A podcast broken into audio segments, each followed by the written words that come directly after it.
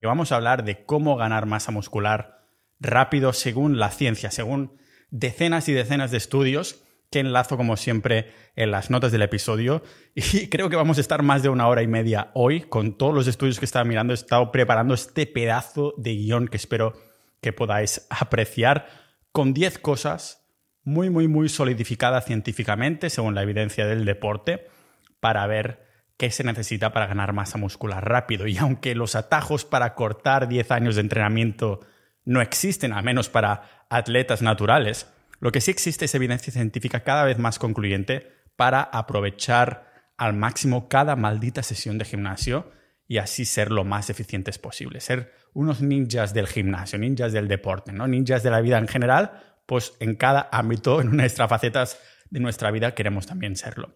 Para no retroceder y pues tampoco dispararnos en el pie, como hemos hecho muchos durante muchísimo tiempo, con tanta, tanto consejo por ahí y por ahí, porque hoy en día todos los creadores de contenido de fitness nos están diciendo que nos tenemos que centrar en ganar fuerza para ganar músculo. Algo de lo que no estoy nada de acuerdo. Maldita el día que empecé a escuchar estos consejos tipo, no tienes que entrenar brazo porque ya lo entrenas con tus básicos, ya entrenas bíceps cuando entrenas espalda, o ya entrenas los tríceps cuando estás entrenando pecho, o pon tu foco en las sentadillas, a la banca y el peso muerte, o Céntrate solo en la sobrecarga progresiva, en el subir de pesos y la estética vendrá sola. Mentira. Entrenar para ganar masa muscular es un arte, una disciplina en sí mismo. No puedes decirme que entrene para subir marcas como único objetivo si lo que busco es estética. Estos consejos no son de culturismo, son de powerlifting, de levantamiento de pesas por marcas. Repito, disciplinas distintas. Entonces, ¿por qué seguimos los consejos de los que se centran en aumentar sus pesos, sus marcas, su peso en la barra, si nuestro objetivo es ganar músculo para tener cuerpos estéticos. Que me linchen, ninjas de la vida, pero no es necesario hacer sentadilla libre ni peso muerto para llegar a conseguir buena masa muscular, ni redondez, ni rocosidad, ni buen cuerpo. Confundimos el powerlifting, la búsqueda de mejoras de marcas en los levantamientos básicos compuestos populares, con la búsqueda de unas buenas proporciones físicas. No son la misma cosa. ¿Por qué tu programa se centra en subir el press de banca si tu objetivo es tener una redondez de deltoide para sacar unos buenos hombros 3D que aparezcan ahí estrellas de la muerte y termines pareciéndote a una estatua de dios griego? Progresar en las marcas nos da una falsa sensación de progreso muscular, pero os digo un secreto, hay competidores de powerlifting las categorías de menos de 60 kilos, de 70 kilos, que, levantan literalmente cientos y cientos de kilos. Vamos, que puedes estar subiendo de peso en la barra sin ganar hipertrofia. ¿Acaso no es esto una prueba suficiente de que son dos cosas distintas, dos disciplinas distintas? El propósito de un powerlifter es levantar el máximo de peso, pero este no es el mío. Y pues por esto no entreno como tal. No me veo levantando montones de kilos con 80 años.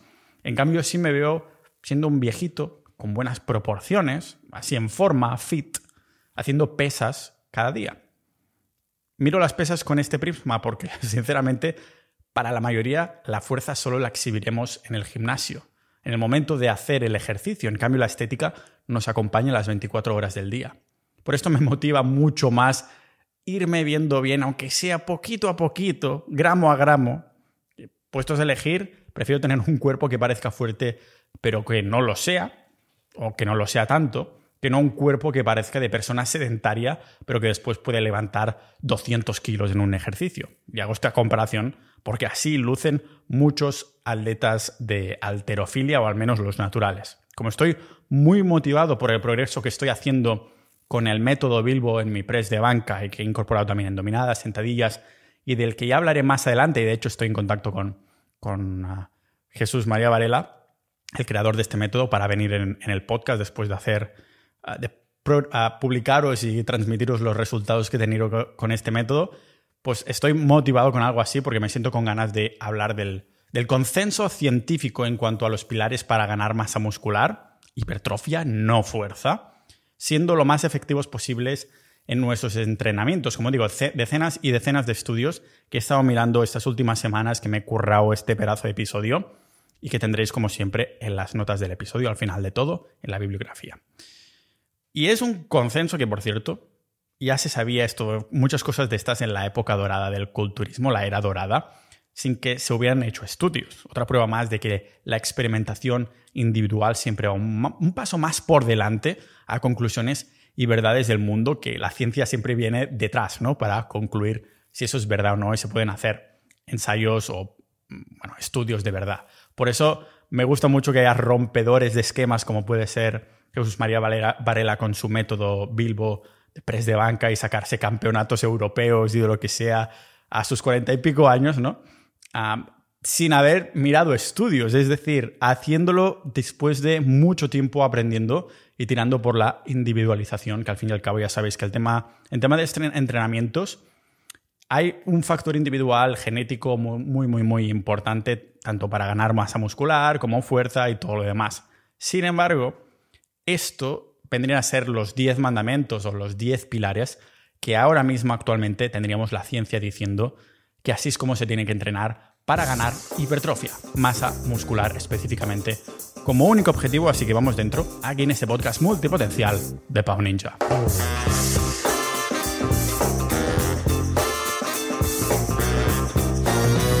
Antes de empezar, como siempre, tengo que agradecer a todos los miembros de Sociedad.ninja, la comunidad del podcast que hace posible que pueda dedicar mi tiempo, que son horas y horas y decenas y decenas de estudio, a hacer episodios como estos. Dentro de Sociedad.ninja tendréis episodios exclusivos, boletines y sobre todo la comunidad de más de mil ninjas de la vida que vamos a cerrar a 1200 los nuevos accesos. Dentro, lógicamente, también tenemos canales de fitness con sus hilos relacionados con los distintos métodos, con progresiones, con un montón de cosas. Es la comunidad multipotencial. Si os gusta no solo el fitness, sino un montón de cosas más, a lo mejor tenéis intereses en inversiones, en lo que sean los negocios online, tenéis intereses en la autosuficiencia, en cripto, todo lo que sea. Ahí tenéis una comunidad de personas con una mentalidad muy similar, no necesariamente con las mismas opiniones, pero sí con el misma, las mismas ascuas, las mismas llamas y pasiones e intereses, que además vamos haciendo quedadas por toda España de forma recurrente y hasta hemos hecho el primer retiro de fin de semana en Cataluña y sin duda vamos a repetir que fue un exitazo. Así que estoy orgullosísimo y les debo un montón a todos los miembros actuales, así que si eres un oyente recurrente del podcast y te planteas dar soporte a este proyecto, pero también obtener todos estos beneficios que, que es convertirte oficialmente en un ninja de la vida, considera ir a sociedad.ninja y ahí apoyar y por menos de lo que cuesta una comida trampa al mes puedes apuntarte. Así que sáltate esa comida trampa al mes y a cambio te apuntas a sociedad.ninja. Así que muchísimas gracias a todos los miembros actuales. Lógicamente hemos hablado también de estos pilares ahí, aunque de una forma más dispersa, ¿no? Ah, como buenos multipotenciales que somos con mentes e intereses dispersos, porque Ah, la fuerza ha tomado un rol absolutamente increíble estos últimos años, como el powerlifting se ha apoderado del culturismo. Y aunque poner un montón de peso en la barra para hacer unas pocas repeticiones, fuerza, no deba ser el objetivo principal si buscas estética, esto no significa que puedas simplemente ir al gimnasio, ponerte a levantar las mancuernas de dos kilos y mucho esfuerzo e irte a casa más fresco de lo que has venido. La evidencia actual nos sugiere que uno de los mayores conductores de la hipertrofia muscular es lo que conocemos como tensión mecánica, que no es otra cosa que la resistencia a la que sometemos nuestras fibras, la que nuestras fibras musculares soportan, la resistencia que le aplicamos al músculo. Por eso el primer objetivo de cada entrenamiento debe ser reclutar el máximo de fibras de músculo, aplicando la máxima resistencia que podamos manejar sin comprometer el recorrido completo y correcto del ejercicio. Y un momento, Pau, me estás diciendo, en otras palabras, que entonces la fuerza, el meter mucho peso, los pesos grandes sí importan. ¿En qué quedamos? Querido ninja de la vida, muchos confunden hipertrofia con estímulos para hipertrofia.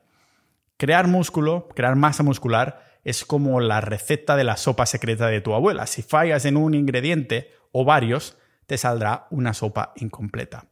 Hoy iremos viendo el resto de ingredientes, pero es verdad que la tensión mecánica, a pesar de no ser el único pilar, es como, como la sal. Te podrían faltar dos, tres ingredientes en tu sopa, pero como hay sal, aún la puedes hacer pasar por buena, por ok, pero no sería la sopa completa. Si no, todo el mundo estaría ahí entrenando en el gimnasio haciendo una, dos y tres repeticiones y estarían enormes, pero no es el caso. Los estudios han demostrado que a pesar de que entrenar pesado provoca hipertrofia, entrenar ligero también crea la misma cantidad de músculo. Lo que pasa es que en ambos casos, tanto si entrenas ligero como pesado, si crea la misma cantidad de músculo, lo crea porque en ambos casos se tiene que cumplir una condición. Entrenar cerca del fallo muscular, que es cuando básicamente ya no puedes hacer una sola repetición más sin comprometer la forma, es decir, sin trampear el movimiento, porque muchos se quedan así, ah, pero realmente parezco Arnold Schwarzenegger, pero realmente trampean el movimiento y están utilizando fuerzas externas como es el impulso, el momentum para sacarse más repeticiones. Yo digo, igual que has hecho ocho repeticiones, no te puedes mover de forma distinta, porque entonces ya no estás haciendo el mismo ejercicio. A medida que vayas haciendo repeticiones y nos estemos acercando al fallo muscular, sin importar si entrenas con mucho peso para ti o con poquito peso, pero hasta casi fallar, no importa si entrenas a 5 como a 15 repeticiones siempre que estés a punto de fallar, mayor número de unidades motoras reclutaremos y por lo tanto mayor activación muscular. Cuando nos ponemos a entrenar en el gimnasio por primera vez, no es el músculo y las fibras que se nos vuelven más fuertes, son las conexiones neuronales que estaban adormecidas. Tu músculo está ahí, pero el cerebro no está lubricado, entre comillas, para dar esas órdenes al músculo para que se contraiga. En cambio, a medida que vamos entrenando, que va pasando el tiempo, estas conexiones cerebro-músculo se van volviendo más eficientes. Es por esto que a los novatos se les recomienda entrenar más frecuentemente que a un intermedio o un avanzado, porque no es tanto el potencial muscular que puedes hacer entrenando más veces, sino el potencial neuronal eh, lo que hay que desbloquear primero. De hecho, el método Giz de Groove del que hablamos en el episodio 362 sirve exactamente para esto, para desbloquear nuevos movimientos como si fuera un videojuego, casi, casi tanto en el gimnasio como en calistenia, que no hayas hecho nunca. Ah, porque claro, tu cerebro aún tiene que entender cómo se hacen estas conexiones músculo-mente y demás. Lo que yo personalmente he estado usando para practicar el pino. Algo que no es que ah, hoy una vez a la semana o dos practico el pino, no, lo he estado entrenando cada maldito puto día y de pronto entiendo, veo como antes las piernas se me iban y no sé por qué no podía controlarlas, pero ahora hay como una conexión ahí de entender mi fuerza, de ser cada vez más específico en la fuerza que tengo que poner en los brazos cuando hago me tiro hacia adelante, ¿no? Para antes era o demasiado o demasiado poco, no encontraba el punto este justo, pero ahora este punto justo cada vez se va ajustando más. Esta es la manera, el método Giz de Groove que Pavel inventó, o más bien dicho, promocionó, para llamarlo de algún modo, y que sin duda va enfocado a algo muy específico. Reclutar más unidades motoras es como convencer a los funcionarios que trabajen. El potencial está ahí, hay muchos funcionarios, pero están adormecidos. Es lo mismo con las unidades motoras. Esto significaría que sin importar si entrenamos con pocas o muchas repeticiones, cuanto más cerca entrenemos del fallo muscular, mayor crecimiento. Este crecimiento no solo viene dado por el hecho de que haya más tensión mecánica, más, más peso, más resistencia de reclutar más fibras o más reclutamiento de unidades motoras, sino también por otro término que se repite muchísimo en el mundo del culturismo, de la hipertrofia, la síntesis proteica, un proceso biológico de nuestro cuerpo en el que, bueno, en lenguaje ninja, las células constructoras transforman esta proteína que comemos durante el día en músculo nuevo. Por lo tanto, quieres mucha síntesis proteica, quieres muchos obreros, muchos funcionarios, no solo trabajando duro en cada jornada, sino que trabajen muchas jornadas, mucha síntesis proteica. Se ha visto cómo esta síntesis proteica es más baja cuando no entrenas cerca del fallo en tu serie. O sea que vamos, eh, quieres entrenar cerca del fallo para que los constructores trabajen más a menudo. Pero fijaros que hemos dicho entrenar cerca del fallo, no entrenar al fallo, y es por un buen motivo. Se ha visto cómo entrenar hasta estos límites constantemente lleva a niveles enormes de fatiga, hasta el punto que lleva a daños musculares excesivos, que estamos ahí aumentando significativamente el tiempo que necesitamos, los días que, no solo los días, sino los minutos que necesitamos descansar entre serie y los días hasta volver a entrenar estos músculos. Si llegas al fallo te estás fatigando y estás necesitando más días para recuperarte. Es como si te cortas el dedo, lo vas a ir cicatrizando unos días y en vez de dejar que pase el tiempo suficiente para que parezca que ahí ya no ha pasado nada, vuelves a cortarte en el mismo sitio.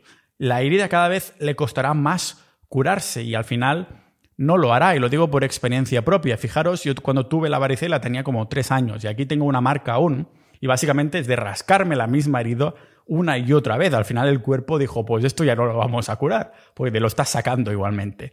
Con el músculo pensemos que funciona de la misma manera, aunque tengamos que priorizar el mayor reclutamiento de unidades motoras y activación muscular, y para hacerlo no había mejor manera que acercarse al fallo, parecía que este reclutamiento llega a una meseta. O sea, si estás a punto de llegar al fallo, estás reclutando cada vez más y más y más y más.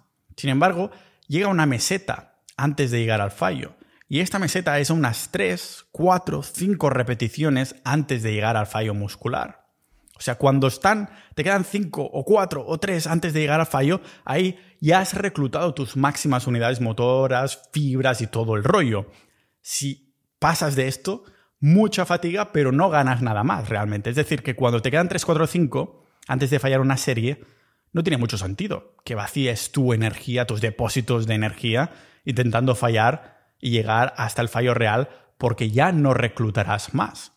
Si sabes que puedes hacer 12 repeticiones en la banca y que no podrás sacarte ninguna más sin comprometer la forma, o sea, parar, parar a las 8, 9, 10 y dejar algunas repeticiones en reserva sería una estrategia más inteligente que reventarte ahí haciendo el máximo que puedas hacer en cada maldita serie. Eso no quiere decir que vaya a ser fácil, porque acercarte al fallo ya cuesta, ¿no? Y misma conclusión se llegaba en algunos experimentos donde separan a los sujetos en grupos entrenados que estaban entrenando extensiones de pierna al fallo y otros quedándose a 3, 4, 5 repeticiones antes de fallar. ¿Y cuál fue el resultado? Pues que aunque ambos grupos hacían el mismo total de series en cada sesión, los que experimentaron más crecimiento fueron los que dejaron de una a cinco repeticiones en reserva. No solo más masa muscular, sino también más aguante muscular y más fuerza. Un momento, Pau. ¿Y la síntesis proteica se elevará tanto como cuando llegamos al fallo? Pues bien preguntado. No esperaba menos de un ninja de la vida. pues resulta que el mismo estudio confirmaba que estar cerca del fallo también maximizaba la síntesis de proteína. Pero es que encima, no fallar nos lleva a otra ventaja importantísima y es eso que decía, no fatigarnos. Las investigaciones confirman que la fatiga muscular causada por llegar al fallo real en tu primera serie, pues que tu entreno deja de ser efectivo desde la segunda serie.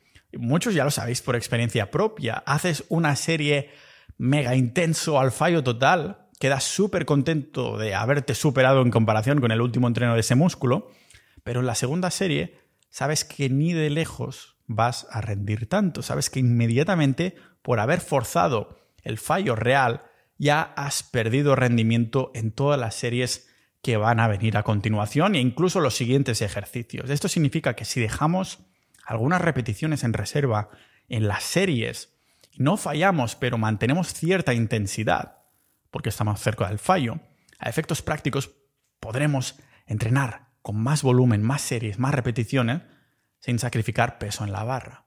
Ya veis que trabajar y manejarnos, aprender a manejarnos cerca del fallo es crucial para ganar masa muscular más rápido, ser más efectivos. Pero ojo, porque muchas personas subestiman lo que es trabajar cerca del fallo, un fallo verdadero. Saber lo cerca que estás del fallo es algo que es un arte en sí mismo porque lleva cierto tiempo de experiencia en el gimnasio. Ah, claro, si no sabes cómo de lejos o de cerca estás del fallo, es un problema si quieres ganar más masa muscular. Básicamente no quieres parar tu serie a la octava repetición pensando que dos o tres más ya hubieras fallado, pero que sin embargo si en un mundo paralelo hubieras continuado después de esta octava repetición, quizás hubieras llegado hasta la quince. hasta fallar, ¿no? En vez de a la 10, como pensabas tú. Algo que, como no, los investigadores del fines también miraban de cerca en un paper comparando a ver si grupos tanto de novatos, intermediarios como avanzados podían predecir el número de repeticiones exactas al que iban a fallar. Del rollo, estaban haciendo una serie en este estudio y le decían a los investigadores, vale, creo que tres repeticiones más y llegaré a mi fallo. Y entonces veían si realmente podían hacer alguna más o les quedaban muchas o no, hasta llegar al fallo real.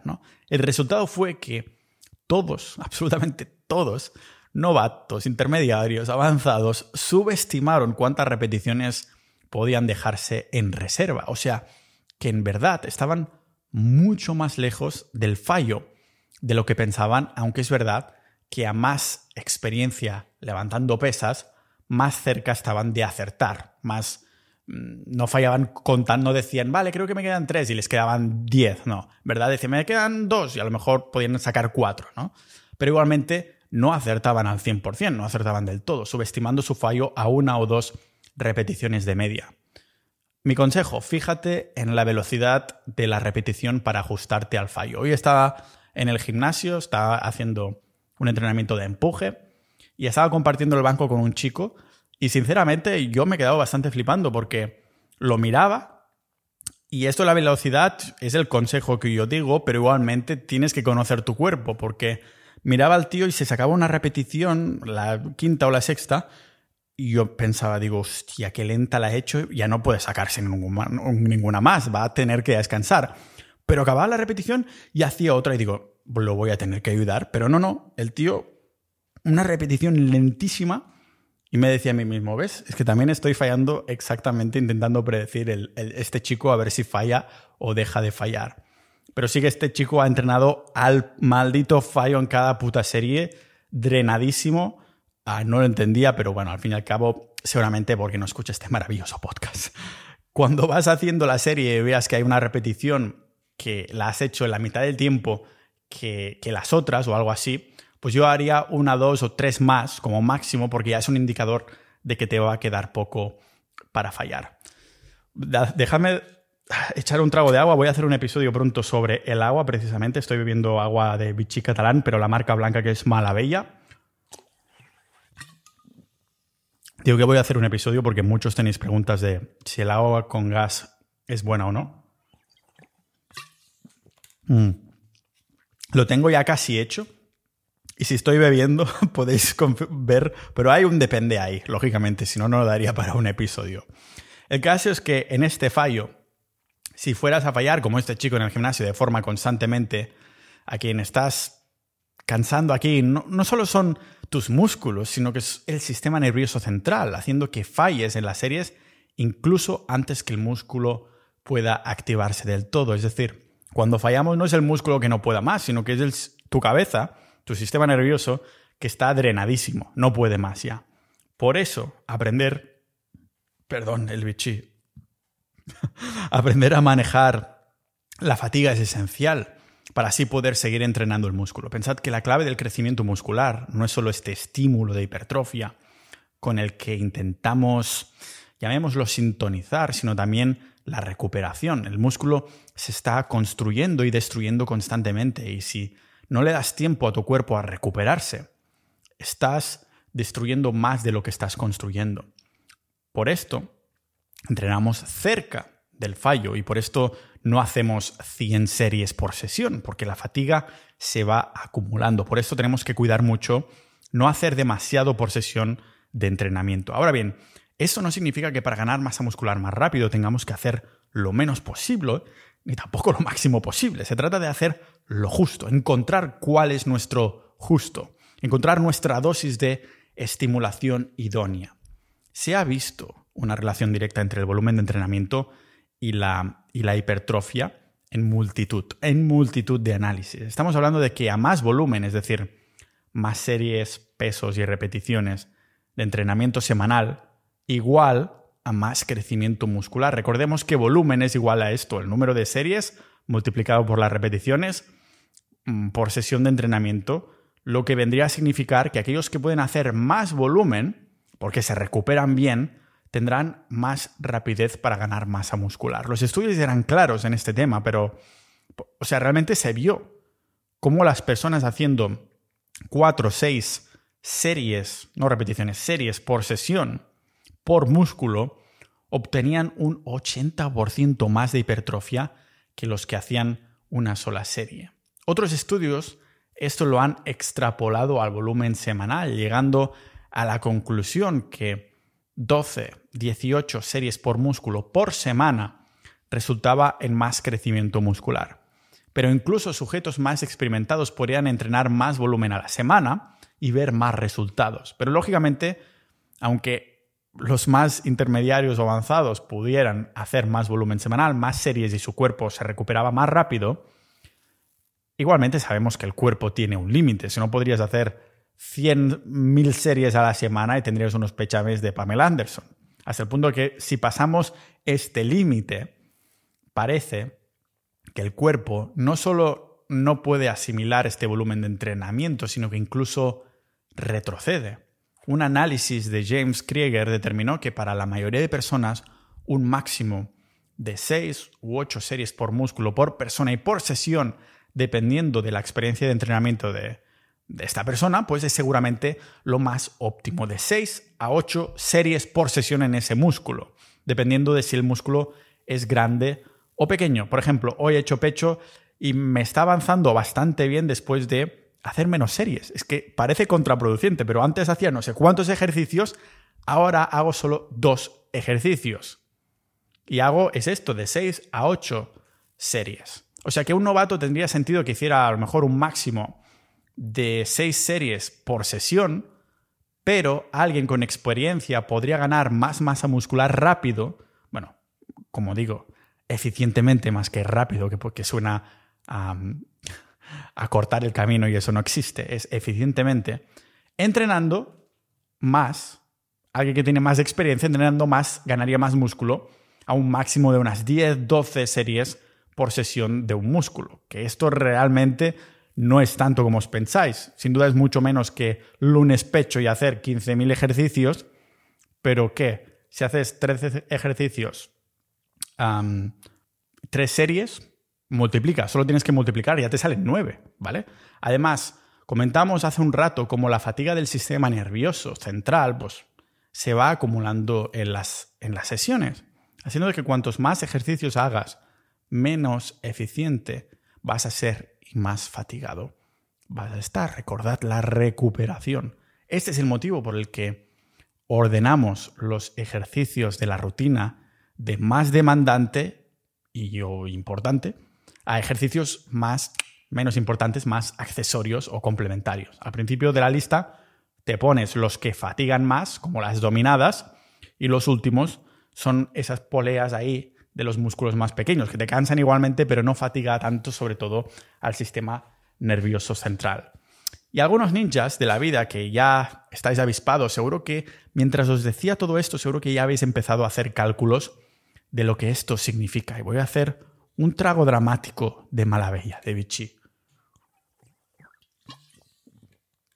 Y es que las series que tenemos que hacer por sesión y las series semanales, ah, no salen las mates. Las cuentas no salen. Las cuentas no salen en el entreno que te dio el entrenador del gimnasio, en el que el lunes es el Día Internacional de Pecho y haces cinco ejercicios de cuatro series cada uno. A efectos prácticos, esto significa que estás haciendo 20 malditas series al día. Semanales, sí, porque solo tocas pecho una vez, pero al día también. Acabamos de ver que todo lo que hacemos de más de 6, 8 series por sesión será efectos prácticos, entrenamiento basura. Volumen que no va a ningún sitio. Esto no va a crear más masa muscular para ti. Incluso te puede hacer retroceder. Pero claro, si lo ideal para ganar músculo son máximo unas 6, 8 series por sesión y hasta más de 30 series por semana en los más experimentados, entonces no hace falta ser un genio de las matemáticas porque la ciencia ya nos está diciendo que será mucho más inteligente dividir el entrenamiento de ese músculo en más de una sesión a la semana, porque de lo contrario no podemos aprovechar más de seis o ocho series por músculo por cada entreno y a la vez estaríamos perdiendo el potencial de las series máximas semanales a las que podamos asumir. ¿Cómo llegas si no a hacer 16 series a la semana si solo aprovecharás 6, 8 series por sesión? Pues entrenando el músculo más de una vez a la semana. En vez de reventar el pecho el lunes, un volumen que el músculo no aprovechará, pues tiene sentido reducir el número de ejercicios o series emparejándolo con otro músculo y repetir la sesión de pectoral cuando hayan pasado unos cuantos días en la misma semana. Personalmente, mi sweet spot, el momento perfecto, es cada cuatro días. He probado con tres, he probado con cinco. Para mí lo mejor, que ya estoy recuperado, son cuatro días. Por eso me encanta la rutina empuje, tirón y pierna. De este modo, si repetimos y entrenamos más de una vez a la semana, estamos aprovechando cada serie, que no hacemos tantas series, hacemos menos, pero lo hacemos un poquito más a menudo.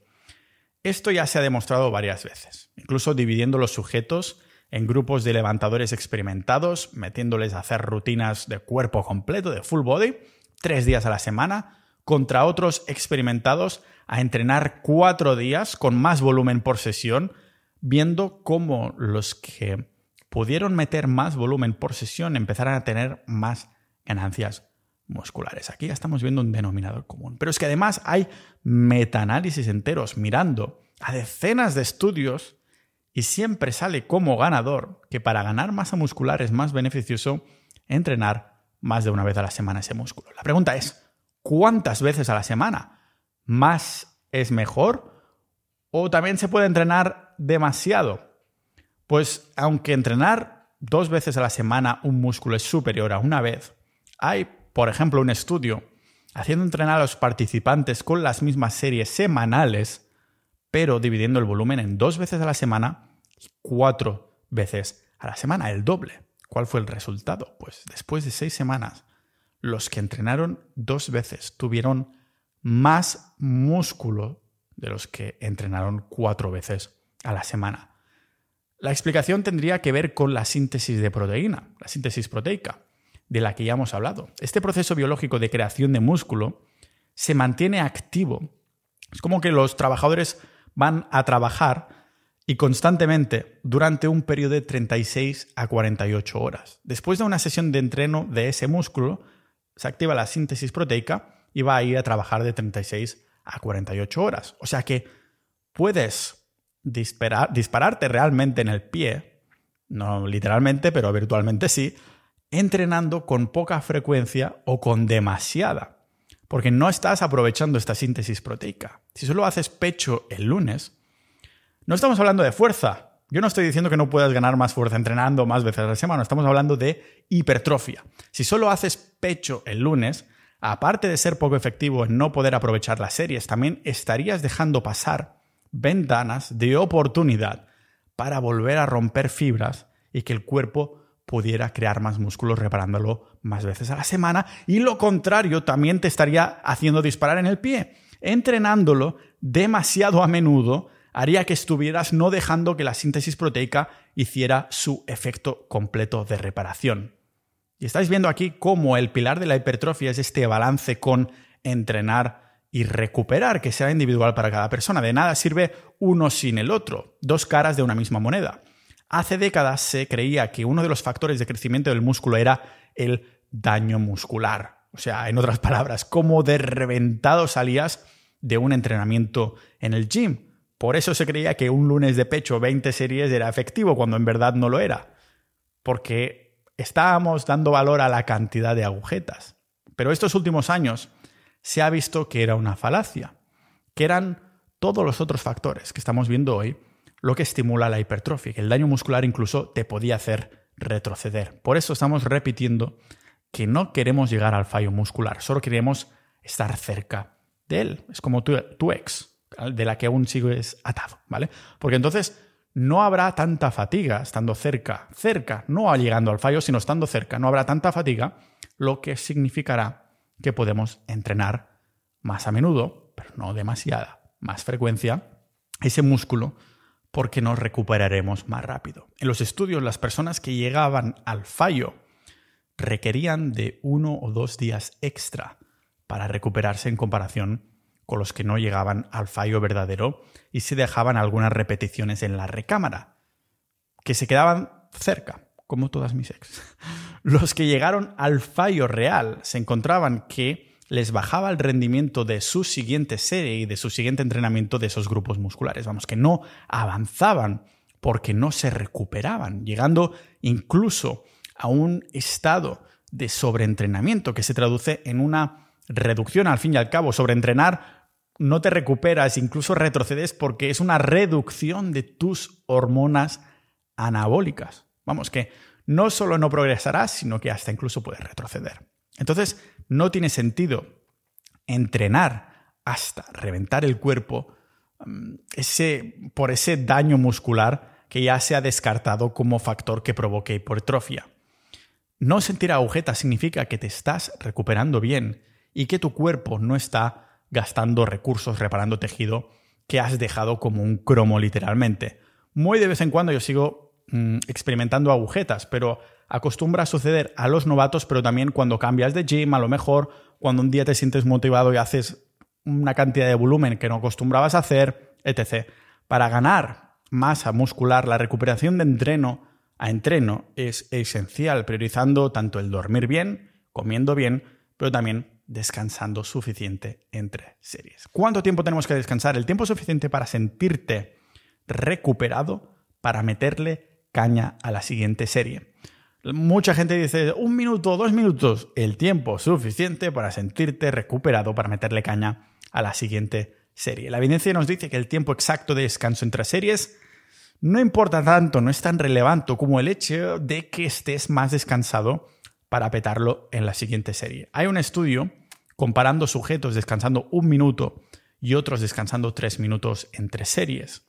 Pues bien, los que descansaron más tuvieron más ganancias musculares en todas las medidas que les tomaron antes de empezar el experimento. Parece que cuanto estás tomando series de descanso que realmente son muy cortas, no estás reclutando el máximo todas estas fibras musculares como se creía. En realidad, lo único que estás haciendo es fatigándote, cambiando el modelo de energía de tu cuerpo. El rendimiento energético de tu cuerpo depende principalmente del sistema fosfágeno, que son como las partes de las células que se utilizan para almacenar energía rápida. Cuando no se descansa lo suficiente entre las series de entrenamiento, pues de, de resistencia, de pesas, de fuerza, de fuerza en cuanto a poner bastante peso en la barra, ¿vale? Lo que sucede es que la producción de energía del cuerpo cambia para enfatizar la glucolosis anaeróbica, lo que resulta un pH intracelular más bajo y una disminución sustancial de las capacidades de producción de potencia. Eso es que se creía de 30 segundos, a un minuto, no, ¿vale? Lo que necesites sin pasarte, o sea, que sepas que mm, estás descansando o realmente estás mirando el móvil, ¿de acuerdo? Voy a hacer una pausa de estas dramáticas de agua, porque no sabéis lo que es esto de hablar, hablar, hablar. ¿Cómo te queda la voz? No sé si hay algún truco. Bueno, espero que os esté gustando esta, no sé si llevamos media horita o algo por el estilo, esta, esta sopa, esta sopa hipertrófica, ¿no? Estos ingredientes de la sopa hipertrófica que nos van quedando cada vez más claros. Pero pensad que es como la fórmula de la Coca-Cola. La ciencia no sabe tampoco con exactitud cuáles son los porcentajes y de qué están hechos exactamente, pero tenemos una idea, grosso modo, de lo que se necesita y de lo que no mucha parte de azúcar, edulcorantes y tal, ¿no? Pero no sale nunca exactamente una Coca-Cola exacta. Por ejemplo, en los últimos años se ha descubierto un nuevo concepto. Y este vendría a ser algo que a lo mejor muchos de los que habéis escuchado hasta aquí interesados en aumentar masa muscular, todo lo demás os sonará, pero esto es más nuevo. Es de los últimos años y uno de, los, de las cosas que se está mirando más, que ha sido uno de los nuevos descubrimientos en cuanto a la hipertrofia. Cuando levantamos pesas, los músculos se contraen para levantar el peso y cuando bajamos, pues se estiran, ¿no? Se estiran y estiran y estiran y estiran hasta que los privas de que se estiren más. Pues resulta que combinando este estiramiento más el peso, sucede algo especial.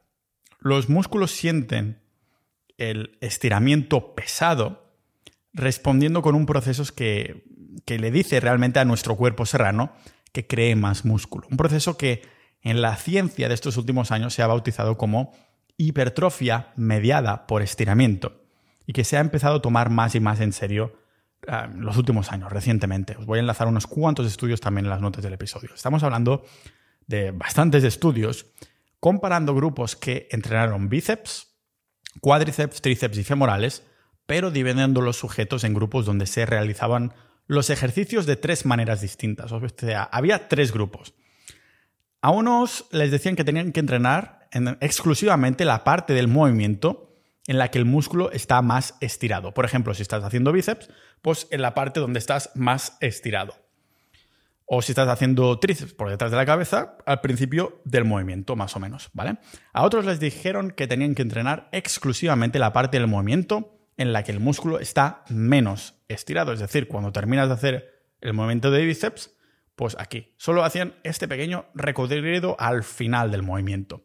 Y los otros, pues tenían que hacer el rango completo, de 0 a 1, ¿vale? Y así los analizaron estos tres grupos. Después de varias semanas pudieron ver cómo los sujetos que habían hecho solo la parte donde el músculo está más estirado experimentaron dos, más de dos veces, de hecho, de crecimiento que los demás. Las conclusiones a las que se llegaron con varios estudios así son, antes que nada, que los mejores ejercicios de los músculos serán los que mantengamos el músculo en la posición más estirada posible. Ejemplos, para verlo claramente, sería hacer la máquina de femoral sentado en vez de hacerlo estirado, porque es la posición donde se estira más el femoral. Por esto sería mejor utilizar mancuernas en vez de barras, porque nos permite llegar aún más al fondo, aún hay más estiramiento. También extender el músculo al completo cuando hagamos el ejercicio, estirarlo del todo, lo, todo lo que dé de sí. Sobre todo también no hacer rebotar el peso en la posición final del movimiento, porque el músculo pues no está haciendo la fuerza en la posición estirada, sino que sería el impulso, el momentum que te está ayudando, es una fuerza externa. Y también que al, final, al finalizar la última serie, esto es algo que debido a estos estudios he estado incorporando, al finalizar la última serie, imaginad que hago dos series de bíceps, la última serie de, de estos dos, eso sí, en los ejercicios accesorios, con el recorrido completo, una buena idea es utilizar repeticiones parciales en la posición donde el músculo está más estirado, es decir, al principio a mí me salen unas 3, 4 repeticiones más. Es decir, si voy a hacer bíceps, estoy haciendo bíceps, y cuando termino, que ya digo, vale, aquí ya no puedo más, entonces me saco unas parciales en esta parte del movimiento, dejando que se estire bien, ¿vale? Con el peso, lógicamente. Fijaros que no es que tengamos que incluir ningún ejercicio especial, extra, bonus, ni nada por el estilo en cuanto a conseguir estirar más el músculo. Ya conseguimos este estiramiento con peso con los ejercicios de siempre, pero llegando a estirar del todo el músculo, es decir, el, rango completo y después haciendo parciales. Algunos de vosotros habréis visto al exculturista Tom Platz haciendo extensiones de pierna. Y al final, cuando ya no puedo hacer más, os dejo un, vídeo en las notas del episodio, unas piernacas que tenía este pavo, y que parecía que lo estuvieran matando, que lo estuvieran asesinando. A veces lo decían en sus vídeos, ¡ah! kill me, kill me, matadme, matadme. Pues cuando ya no puede hacer más, metía parciales en la parte más avanzada del estiramiento. Hacer esas repeticiones parciales al principio del recorrido es otro claro ejemplo de que nos demuestra cómo muchas veces la pseudociencia o lo que tú sentías que va bien, pues está incluso más adelantado que la propia ciencia en las prácticas de la vida. Ahora bien, aquí os vengo con un truco. En el cuerpo tenemos músculos llamados biarticulares. Son los que en vez de una articulación cruzan dos articulaciones. Y, por ejemplo, el bíceps, ¿vale? No solo nos cruza aquí, o sea, nos llega aquí, ¿vale? Bueno, para los que no estáis viendo, el caso es que como resultado, estos músculos que son biarticulares, que nos cruzan dos articulaciones, no solo el codo, sino el codo y el hombro, por ejemplo, nos lleva a poderlos estirar más de lo normal si flexionamos ambas de estas articulaciones. Un ejemplo muy claro, y que es el que se nota más claramente, más que el bíceps, diría yo, yo creo que son los tríceps. Cruzan el codo y el hombro y hacer extensiones de tríceps detrás de la cabeza es mucho más efectivo porque aprovechamos el estiramiento con resistencia. Cuando hacemos la polea hacia abajo, solo estamos tirando de una articulación. Sin embargo, cuando lo metemos por detrás de la cabeza, estamos tirando de las dos articulaciones. Por lo tanto, sería inteligente hacer tríceps por detrás de la cabeza, el femoral sentado en vez de estirados, el bíceps sentado en un banco inclinadito, porque la cabeza larga también se nos junta con la articulación del hombro, y también los glúteos, rollo peso muerto rumano, zancadas o sentadillas, como les gustaba a tu ex, profundas.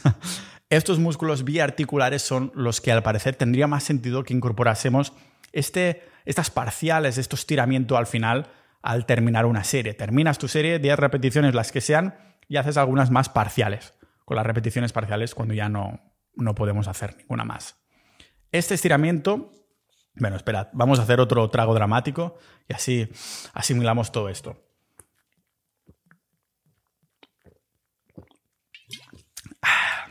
El caso es que este estiramiento viene muy ligado a otro pilar importantísimo para hacer crecer nuestros músculos. La conexión mente-músculo, que hablé de esto extensamente en el episodio 411. Al hacer absolutamente, cada vez lo encuentro más importante, es que al hacer absolutamente cualquier ejercicio, no nos tenemos que centrar en solo mover el peso del punto A al punto B. Se trata de cómo levantamos el peso.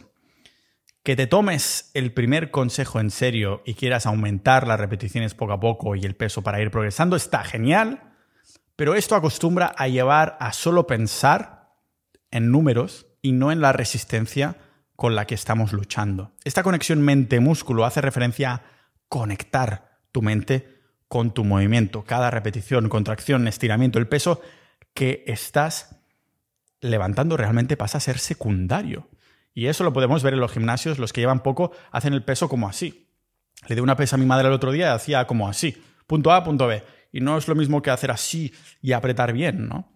El músculo no tiene ojos para ver los kilos que, está, que están ahí en movimiento. No puede ver el número que hay marcado en la mancuerna o en los discos. El músculo solo puede sentir una resistencia. Solo puede sentir si el movimiento le cuesta mucho o poco. ¿Y cómo podemos ayudar nuestro querido músculo a sentir? Pues puedes hacer el rango de recorrido completo, controlar el peso mm, no dejándolo caer, que eso mucha gente que se está centrando mucho en la banca dejan caer el peso al pecho, lo controlan solo al último segundo y después tiran hacia arriba, ¿vale? Tampoco balancear o dejarte ayudar por este impulso. Si no sigues estos pilares, estás básicamente reduciendo la cantidad de tensión mecánica a la que sometes el músculo, que en el fondo es nuestro máximo objetivo. Hasta hace relativamente poco teníamos la pseudociencia culturista, como la de Arnold, que el tío, sin basarse en estudios más que experiencia propia, nos decía que teníamos que sentir el músculo al hacer el ejercicio, en poner la mente en el músculo, en tener orgasmos, en el pump, I have to get the pump.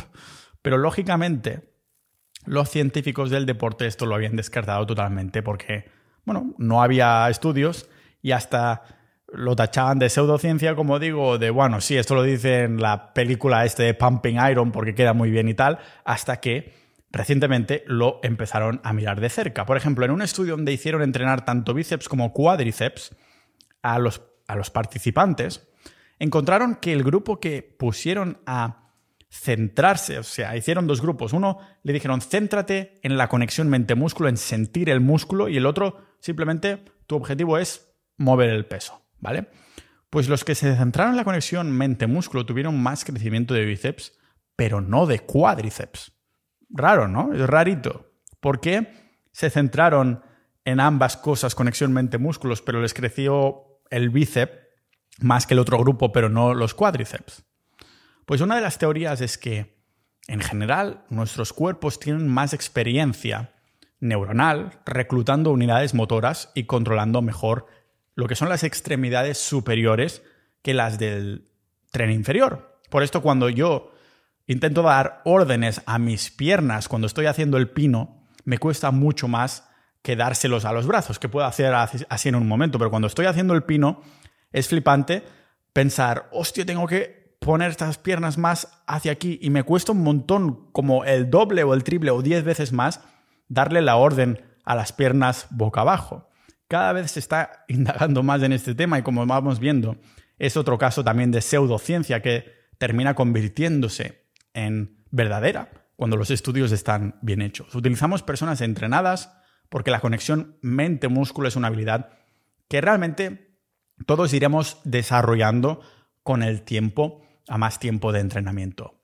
Por sentido común, si estás dándole a esta conexión, tu levantamiento del peso será más lento que simplemente intentar ir lo más rápido posible, ¿vale? Del punto A al punto B. Esta velocidad, cuando dices, vale, tengo que centrarme más en la contracción, de forma natural vas un poquito más lento. Esta velocidad algo más lenta vendrá de forma orgánica a medida que vayas desarrollando esta técnica, pero como subproducto de la conexión mente-músculo, porque como la evidencia ha demostrado el tempo, la velocidad en la que levantas el peso que usas de forma consciente como objetivo es realmente irrelevante para ganar masa muscular. Se ha visto que no importa tanto si levantas muy rápido o muy lento para ganar masa muscular. Mientras estamos sintiendo el músculo, lo subiremos uno, dos o tres segundos notándolo bien y la bajada será incluso más lenta. Lo que no queremos es dejar caer el peso como hacen muchos. Primero porque están destrozando esta conexión mente-músculo y segundo porque en la bajada somos más fuertes y está demostrado que controlarla se construye también más músculo.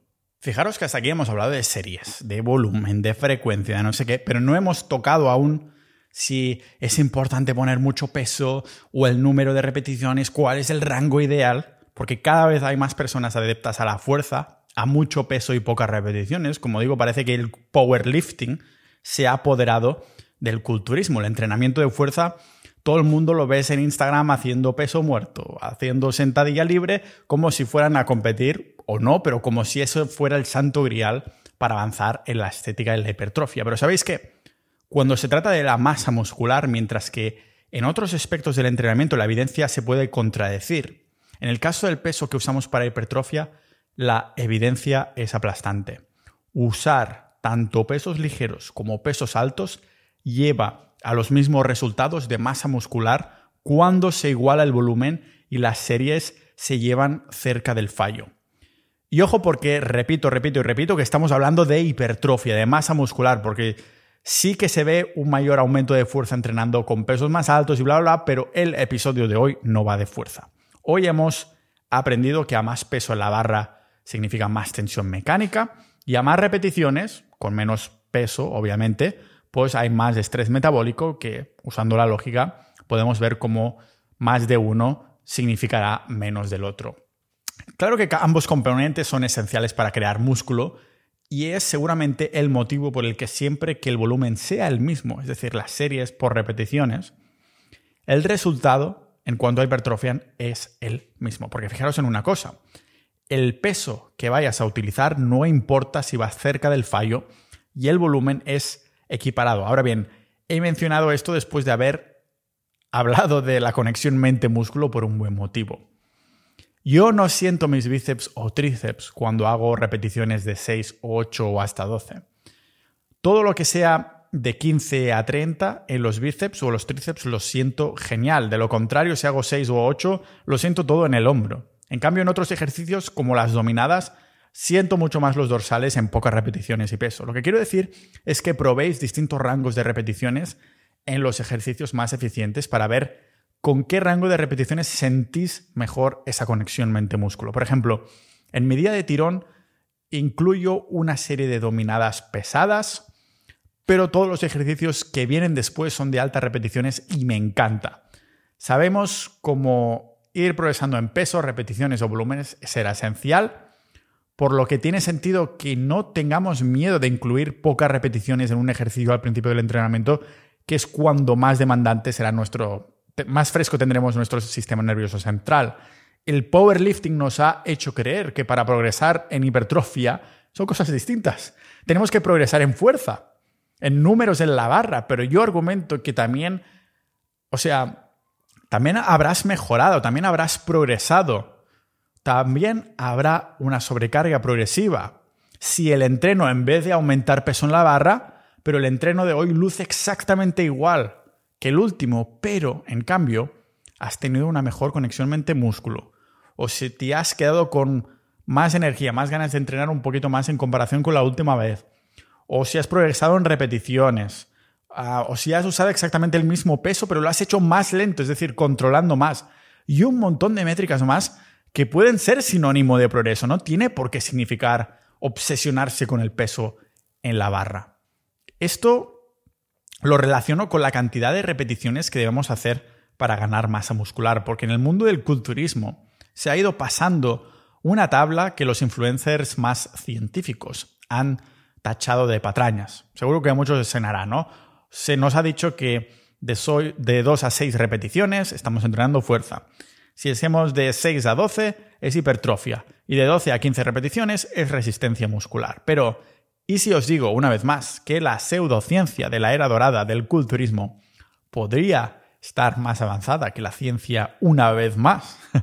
Mirad, es verdad que se ha demostrado que este rango de hipertrofia en el que ganamos masa muscular es mucho más amplio que simplemente decir de 6 a 12 repeticiones es lo más óptimo. Es decir, que se puede ganar músculo entrenando, menos de 6 repeticiones y a más de 12 repeticiones. Eso sí, igualmente, se tienen que cumplir las condiciones de las que ya hemos hablado antes. Tiene que haber el mismo volumen semanal, es decir, series por repeticiones por peso. Tenemos que entrenar cerca del fallo muscular y para hacerlo entrenar con al menos el 30% del peso máximo que podemos levantar en un ejercicio. Esto nos afirmaría que sí. Las repeticiones que hacemos en teoría no importan. O sí. Porque si pensamos en ello de forma práctica, vemos que como hacer de 6 a 12 repeticiones es el rango más efectivo para acumular volumen de trabajo en el tiempo en el que estás en el gimnasio, lo que nos llevará a hipertrofia. O sea, puedes hacer dos o tres repeticiones de un ejercicio muy pesado pero vas a tener que hacer muchas más series para acumular el mismo volumen de entrenamiento que si hicieras 8 repeticiones a menos peso. ¿Se entiende el concepto? De nuevo, estamos queriendo maximizar la masa muscular, queremos ganar músculo rápido, es decir, siendo eficientes, no estamos enfocándonos solo en hacernos más fuertes, pero como ya somos unos cracks de la teoría del culturismo, sabemos que más repeticiones igual a más estrés metabólico y a más peso, más tensión mecánica. Una técnica que estuve usando tiempo es el primer ejercicio, como digo, más bajas repeticiones para darle más tensión mecánica y todo lo que venga después convertirlo en series de repeticiones más altas a menos peso para aprovechar el estrés metabólico o hacerlo al revés. Podemos crecer entrenando a bajas repeticiones y altas repeticiones y de hecho se ha visto cómo los distintos rangos de repeticiones activan una elevación similar a la síntesis proteica, pero de alguna manera las vías de señalización activadas para producir esta respuesta de crecimiento son distintas. Esto significa que, a efectos prácticos, podemos estar dejando de lado, podemos estar dejando debajo de la mesa, podemos estar dejando de aumentar cierta, cantidad de músculo si nos encasillamos a un rango de hipertrofia única. Lo que quiero decir es que quizás en vez de preguntarnos ¿Es este el mejor rango de repeticiones para crecer, para crear músculo? Tiene más sentido que para hipertrofiar queramos encontrar el rango de repeticiones que nos permita hacer la más alta calidad en esa serie. Entendiendo lógicamente por calidad una buena contracción, buen esfuerzo, buena técnica y que estás trabajando todo. Yo a veces un ejercicio lo puedo hacer a X repeticiones y no siento ese músculo. En cambio, lo siento con mucha calidad y quiero hacer más series a ciertos rangos específicos. Pensad que la hipertrofia muscular es un aumento en cualquiera de los siguientes componentes que forman el músculo. Y los, os los digo de forma ordenada, de más importante o de más volumen a menos volumen. Es decir, que el primero, si haces crecer este, pues tienes unas bases más sólidas, ¿vale? Primero tenemos la proteína contráctil, que vendría a ser el tejido miofibrar. Después tenemos el almacenamiento de glucógeno, que es el sarcoplasma. Después tenemos fibra de tipo 1, fibra de tipo 2, tejido conectivo, que es el tejido intramuscular, la vascularización, que es el tejido también intramuscular, las mitocondrias, que están dentro de las células, que eso es el sarcoplasma, y finalmente la neuralización, que es el tejido intramuscular. Todos estos componentes forman el músculo, ¿vale? Agregan músculo, agregan volumen, más bien dicho, al músculo y según cómo entrenemos habrá más o menos estímulo a cada una de estas partes de forma independiente. Para ponerlo en perspectiva, para que lo entendáis, el entrenamiento pliométrico y el estiramiento estático provocarán más engrosamiento y aumento del volumen del tejido conectivo, que está es quinto en esta lista que acabamos de mencionar. Por lo tanto, menos importante que si estuviera más arriba, ¿no? O el entrenamiento de levantamiento olímpico estimulará el aumento en el número de fibras de tipo 1 y tipo 2, perdón, de tipo 2, y el volumen de proteína contráctil, que están primero y cuarto en el orden de este esta lista de formas ah, que forman el músculo que acabamos de dar. O el Gives the Groove, el entrenamiento cada día para engrasar el cerebro en conexiones neuromusculares provocará la neuralización y la secuenciación de la proteína contráctil para proporcionar la contracción muscular más potente. Y también pues, agregará una pequeña cantidad de almacenamiento de glucógeno, que es muy poco volumen agregado realmente en esta parte de la lista. Es decir, hacer Giz de Groove te hará más fuerte neuromuscularmente, pero casi no te va a dar volumen, ¿de acuerdo? El entrenamiento aeróbico provocará la vascularización y el entrenamiento mitocondrial para mejorar la resistencia, que es muy poco en volumen añadido también, al fin y al cabo, está muy abajo en esta lista. Si entrenas HIT, ¿vale? Haces ahí sprints después descansas, sprints y descansas, causa una adicción limitada de proteína contráctil en las fibras musculares tipo 1, aumentando el almacenamiento de glucógeno y vascularización. Y esto es, bueno, está en medio de la lista, es un crecimiento de volumen general medio. O si levantamos pesas, pues estimulará el crecimiento en número de todas las fibras musculares, aumentará la proteína contráctil y el almacenamiento de glucógeno. Por eso, entrenar pesas entrenamos estos conceptos del músculo, que es un volumen ya sustancial. Son muchas partes de la lista que estarán estaremos aumentando y por lo tanto estamos siendo eficientes con esto. O el levantamiento de pesas y la calistenia con peso corporal pues pueden incluir todo lo anterior según la rutina y el rango de repeticiones y series. Las diferentes intensidades en todos los modelos de entrenamiento anteriores provocarán ¿no? que haya un estímulo más fuerte o más débil y pueden comenzar a pues a pesar según el tipo de entrenamiento que podamos hacer. O sea, cuanto más metido estés en el gimnasio, seguramente más querrás tocar todos estos estímulos porque todos suman. Pero habrá, te darás cuenta que según el tipo de músculo y tal, te querrás casar más con un rango de repeticiones mm, que con otro al fin y al cabo. Ten en cuenta que te puede tomar meses ah, en ganar un par de kilos de masa muscular, por mucho que cumplas todos estos mandamientos. Porque entrenar para hipertrofia es un proceso mucho más lento que simplemente estar yendo al gimnasio para estar sano o quemar calorías.